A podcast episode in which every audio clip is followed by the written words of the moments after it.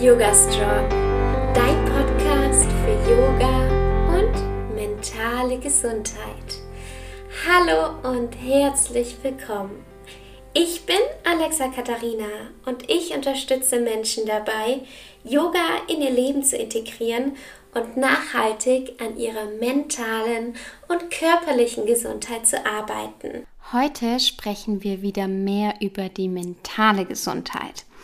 Und zwar, wenn wir merken, hey, irgendwie geht es mir nicht mehr so gut und ich glaube, Hilfe würde mir ganz gut tun. Erstmal kurz vorab.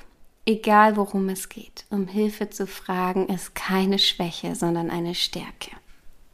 Das ist mal ganz, ganz wichtig, egal in welchem Bereich. Ich selbst hole mir zum Beispiel jetzt bald eine Assistentin, weil ich Hilfe brauche, weil ich merke, ach, diese kleinen Arbeiten, die so, so viel Zeit brauchen, die überfordern mich und die sind sehr, sehr anstrengend für mich und jemand anderes ist da vielleicht einfach besser drin. Deswegen hole ich mir da Hilfe. Aber auch mental habe ich mir schon Hilfe geholt. Ganz oft, ehrlich gesagt. Und ich würde es jederzeit wieder tun. Und ich tue es auch jetzt noch ganz, ganz oft. Hilfe holen kann so vielseitig sein. Zum Beispiel hole ich mir ganz oft Hilfe bei meinem Partner Yannick und frage ihn einfach, hey, wie würdest du mit der Situation umgehen? Mir geht's gerade nicht so gut, können wir reden? Oder einfach nur eine Umarmung, was mir da einfach total gut tut. Ein anderer Weg, Hilfe zu holen, ist, dass ich eine Freundin oder einen Freund von mir anrufe und darüber spreche.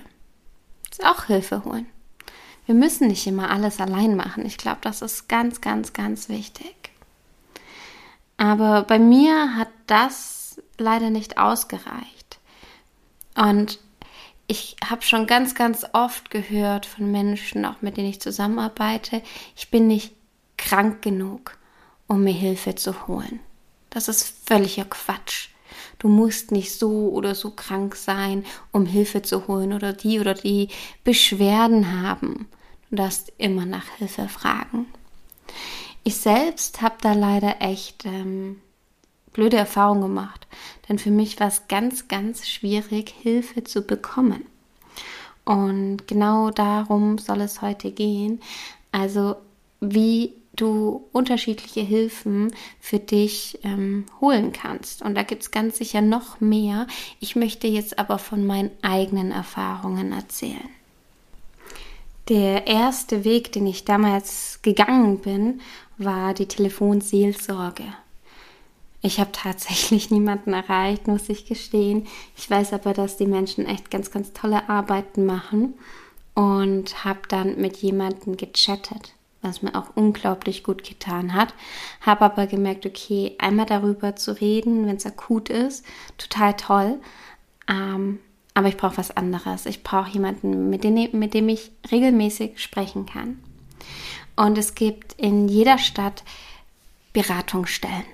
Und da kannst du einfach mal auf Google gehen und in deiner Stadt gucken, und welche psychologischen Beratungsstellen es gibt.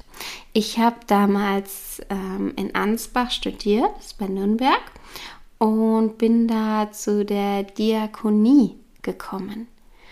Und das Ding war, dass ich äh, nach einem Therapieplatz schon geguckt hatte, aber irgendwie ja überall Wartezeiten es gab. Ich habe bei ganz unterschiedlichen Therapeuten angerufen und ich hatte einfach kein Glück. Jeder, der das, der sich da schon mal informiert hat, weiß, hey, die sind einfach total ähm, überfüllt. Und es ist nicht einfach in Deutschland einen Therapieplatz zu bekommen, beziehungsweise ganz oft mit ähm, langen Wartezeiten verbunden. Heißt aber nicht, dass du es nicht kriegen kannst. Dazu komme ich gleich später nochmal. Ich habe dann mit der Diakonie telefoniert und ich durfte dann tatsächlich kostenlos und auch sozusagen anonym dort regelmäßig hingehen. Und zwar durfte ich alle zwei Wochen dorthin gehen. Das war ein genialer Übergang, ehrlich gesagt. Ähm, ich hatte eine ganz, ganz tolle Frau, äh, Therapeutin. Die war unglaublich toll. Die hat mir wirklich super Tipps gegeben, wie ich jetzt in dem Fall ähm, für mich sorgen kann. Und ähm, da habe ich mich sehr gut aufgehoben gefühlt. Ich wusste aber gleich von Anfang an, ja, das ist für den Übergang genial. Aber ja, alle zwei Wochen ist einfach zu lang und ähm, die möchten natürlich dann auch, dass man irgendwo anders dann hinkommt. Und dann bin ich, habe ich nebenbei noch nach Selbsthilfegruppen gesucht und habe auch in Ansbach dann eine Selbsthilfegruppe gefunden und die war genial. Da bin ich einmal die Woche hin. Es war komplett selbst organisiert. Ich habe ganz tolle Menschen da kennengelernt. Menschen, die in derselben Situation waren, die mich verstanden haben und wo ich mich einfach, wo ich einfach sprechen konnte. Eine Person hat dann auch immer so, dass ähm, die ganze, ähm, wie soll man das sagen, Gruppe geleitet. Und die hat das so toll gemacht und hat da einfach verschiedene Fragen in den Raum geworfen und hat da einfach für uns sehr schön den Raum gehalten. Es war auch eine, die selbst betroffen war. Und die hat das auch mit organisiert gehabt. Und ja, es war einfach total toll und man hat sich aufgehoben gefühlt und man konnte einfach wirklich ganz klar über, wie soll ich sagen, über wirklichen Shit reden. Und ähm, die Menschen haben dich nicht blöd angeguckt, sondern haben aber gesagt, ach ja, so ging es mir auch schon und guck mal, das kannst du machen. Und es hat sehr, sehr gut getan. Und da bin ich eben auch ähm, dann auf die Idee gekommen, nicht nach einem normalen Therapieplatz zu suchen, beziehungsweise mich von der Warteliste streichen zu lassen, sondern in eine psychosomatische Klinik zu gehen. Darauf bin ich nur gekommen, weil eine Person, die auch in dieser Gruppe war, mir diese Klinik empfohlen hatte, mir davon erzählt hatte, von ihren Erfahrungen. Und es hat sich für mich total gut angefühlt. Und dann habe ich dort angerufen und habe halt innerhalb von, ich glaube, zwei Wochen oder so, also richtig schnell, habe ich einen Platz bekommen. Also richtig cool. Und ähm, ja, und dann bin ich in die psychosomatische Klinik gegangen. Ich habe jetzt schon öfters mit anderen Menschen auch nach Therapieplätzen gesucht. Es gibt immer so ein paar Kontakte, wo man sich hinwenden kann, zum Beispiel an den Hausarzt. Der kann zum Beispiel immer vermitteln, also wenn er das will. ähm, ich selbst war damals in Ulm auch vor Ort in der Klinik und das war für mich eine Katastrophe. Erstens, weil ich da als Jugendliche schon mal war und ich fand es schrecklich, ähm, muss ich ganz offen und ehrlich sagen. Und war dann dort nochmal und habe gesagt, hey, mir geht's ganz schlecht. Und da hat man dann wirklich gefragt, hey, wie schlecht denn? Und wenn ich noch nicht irgendwie was versucht habe, dass es mir ganz, ganz schlecht geht, dann, ähm, dann haben sie für mich keinen Platz. Und der, ähm, das war damals ein Psychiater, hat dann auch gesagt, ja, er redet eh schon fünf Minuten länger, als er mit mir reden darf, weil die Zeit ist abgelaufen. Und da war ich damals so sauer und habe einfach gemerkt, nee, das hier ist nichts, ne? Also ihr dürft da auch auf euer Bauchgefühl hören und ich bin froh, dass ich da nicht nochmal hin musste, weil ich einfach ähm, persönlich, ich weiß, dass es anderen anders ging, die haben da gute Erfahrungen gemacht, ich habe schlechte Erfahrungen gemacht, ne? Das ist ja auch ähm, immer, an wen man so gerät und ja, da bin ich ganz froh, dass ich da nicht ähm, hingegangen bin, sondern nach Freyung, das ist bei Passau, war auch ein bisschen weiter weg und war mir auch ganz recht, einfach mal weg zu sein. Ich habe ja auch schon mit anderen Menschen Therapieplätze gesucht und das ging gar nicht so schwer. Ich habe da bei einer zentralen Nummer angerufen. Da kannst du einfach, ähm, wenn du, die habe ich hier von der Therapeutin tatsächlich bekommen, da habe ich direkt vor Ort angerufen, gefragt, ob sie Plätze frei haben. Hat sie gesagt, nein, leider nicht, aber an die Nummer kann ich mich in Baden-Württemberg äh, wenden. Und da fragen die dann ab, hey, ähm, welche Themen man hat, ähm, was man für eine Therapie machen möchte und ähm, darf dann zu einem Gespräch. Da wird dann diagnostiziert, was es ist, beziehungsweise was man braucht. Und dann wird man auf Wartelisten gesetzt. Also das ist auch richtig, richtig toll. Also wenn du da einfach verzweifelt bist und sagst, hey, ich brauche einen Therapieplatz, dann ruf einfach bei den äh, Therapeuten in deiner Umgebung an und frag einfach nach, hey, habt ihr eine Warteliste oder ist vielleicht noch was frei oder an wen kann ich mich wenden? Es gibt natürlich auch immer die Möglichkeit ähm, von der privaten ähm, Therapie die kostet natürlich etwas, aber wenn du das dir leisten kannst, dann ist das natürlich auch immer eine Investition wert. Und muss es immer eine Therapie sein? Habe ich ja hier auch noch in die äh, Podcast-Beschreibung geschrieben. Ich bin unglaublich froh, dass ich eine Therapie gemacht habe. In der Therapie habe ich ganz viel verstanden. Und ganz ehrlich, das Schlimmste, was passieren kann, ist, dass du einfach ein Gespräch hast. Einfach ein Gespräch. Und wahrscheinlich ist es auch noch ein sehr, sehr nettes Gespräch. Ne? Es muss nicht immer mit jedem matchen, aber ich muss sagen, dass ich, dass die Therapie mir einfach unglaublich gut getan hat. Also die Therapien, die ich gerade, also die letzten Therapien, die ich gemacht habe.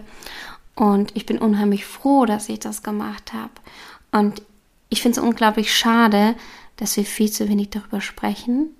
Und unglaublich wichtig, Menschen zu sagen, hey, ja, geh in Therapie und das ist, hat nichts mit Schwäche zu tun, sondern was mit Stärke, weil ich bin davon überzeugt oder ich würde mir eigentlich wünschen, dass jeder Mensch einmal in Therapie gehen würde, einfach um sich zu reflektieren, um mal da aufzuräumen, was alles in dem Leben passiert ist. Und meistens gehen die Menschen in Therapie, die ähm, sehr, sehr selbstreflektiert sind und die Menschen, die beziehungsweise an sich arbeiten möchten und die Menschen, die ähm, sehr viel wegignorieren und ähm, sie eigentlich bräuchten, gehen ganz oft nicht in Therapie. Es gibt auch so einen Spruch, der heißt, die Menschen in Therapie sind in Therapie wegen den Menschen, die nicht in Therapie sind. Fand ich auch ganz witzig. Ähm, das heißt natürlich nicht, dass jeder Mensch in Therapie sollte. Nein, aber ich bin davon überzeugt, dass es jedem Menschen gut tun würde, mal eine Therapie zu machen weil es einfach auch unglaublich spannend ist. Ne? Bei mir ging das ja auch bis in die Kindheit, die Traumatherapie. Es war echt nicht einfach, aber es war unglaublich spannend, mich auf der Ebene kennenzulernen. Und danach fing dann die Arbeit für mich an. Also danach fing das dann an, so ähm, darüber hinaus zu gehen.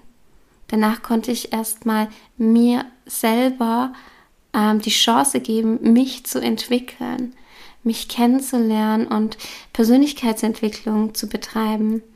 Und das mache ich zum Beispiel mit Yoga auf und außerhalb der Matte. Das Leben ist ein Weg und es ist niemals zu spät für eine Therapie, niemals zu spät nach dir zu schauen. Und vielleicht merkst du ja auch, wenn du den Yoga-Weg angefangen hast, hey, jetzt geht, sollte es da tiefer gehen. Ja, es gibt bestimmt noch einige weitere Wege, die du gehen kannst. Das sind die Wege, die ich gegangen bin und wo ich gemerkt habe, hey, das hat mir sehr, sehr gut getan. Und das wünsche ich mir für dich auch. Als Yogalehrerin habe ich gelernt und ich weiß, es ist leider noch nicht vollkommen in Deutschland angekommen, beziehungsweise sehr selten in Deutschland angekommen bei Yogalehrern, aber bei einigen schon. Und wenn du das jetzt hörst und Yogalehrerin bist und das noch nicht bei dir angekommen ist, dann melde dich sehr, sehr gerne bei mir, wenn du magst. Du kannst, zumindest bei mir wäre das so, und das habe ich so in meiner Ausbildung gelernt. Du kannst Yoga-LehrerInnen ansprechen und das ist jetzt unabhängig davon ganz, ganz wichtig. Wenn du mentale Schwierigkeiten hast, dann sprich bitte mit deiner Yogalehrerin, mit deinem Yogalehrer, dass die wissen, wie es dir geht. Das ist unheimlich wichtig. Außerdem sollte diese Person eine Liste haben mit ExpertInnen, die dich dann weiter verweisen an unterschiedliche Personen, die dich dann weiter unterstützen können. Denn eine Yogalehrerin, eine Yogalehrer sind keine Therapeuten. Ähm, das Yoga ist ganz toll unterstützend und mir hat das ganz, ganz viel geholfen, hat aber keine Therapie ersetzt. Das ist ganz, ganz wichtig. So, ihr Lieben, die nächste Podcast-Folge kommt schon nächsten Montag um 7 Uhr morgens wieder online. Ich wünsche euch eine wunderschöne Woche. Ich hoffe, ihr könnt auch die Sonnenstrahlen ein bisschen genießen. Schön, dass du mit dabei warst. Bis ganz bald und Namaste.